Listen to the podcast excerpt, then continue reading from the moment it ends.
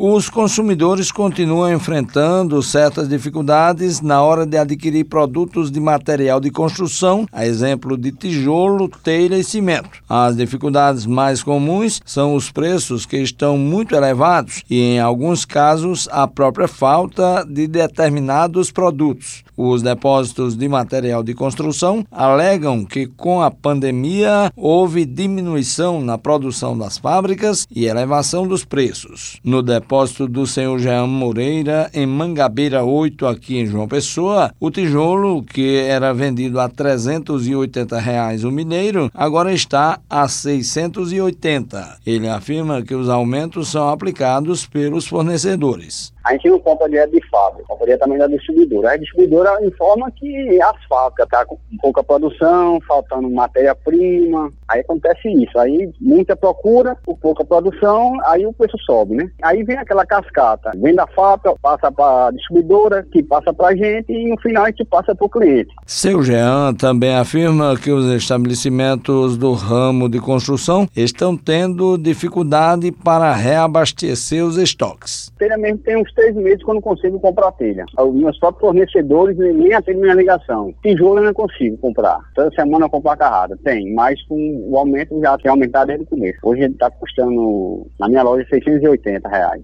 mas já vem aumentando de lá, desde os três meses para cá, vem aumentando, aumentando, aumentando, mas já está estabilizado já tem um mês nesse preço. A secretária adjunta do PROCON Municipal de João Pessoa, Maristela Viana, orienta os consumidores a pesquisarem os preços antes de efetuar a compra. Com a pesquisa, ele realmente vai ter um ganho no, diretamente no bolso. Então, o PROCON aconselha é que o consumidor, antes de fazer as compras, nesse sentido de material, pesquisar. Pode até online. Hoje temos muitas lojas que fornecem o preço através de telefone, através de Instagram. Então, sempre pesquisar os preços antes de fazer a compra. Em caso de verificar um valor abusivo, a orientação é procurar o órgão de defesa do consumidor. Quando ele verifica que o preço está abusivo, que aumentou muito em relação à compra anterior que ele fez, pode entrar em contato com o PROCON, no setor de fiscalização, vá até o estabelecimento e peça as três últimas notas fiscais fiscais que o material de construção ele comprou ao fornecedor. Com essas notas em mãos, o PROCON verifica se realmente o preço que ele está repassando para o consumidor foi o aumento que ele também recebeu do fornecedor ou se ele está se aproveitando desse momento de pandemia e está repassando valores aumentando sem uma justificativa desse aumento. Então, o PROCON ele pode verificar o fornecedor se ele recebeu o aumento. Se ele recebeu esse aumento, ele repassa para o consumidor. E se não,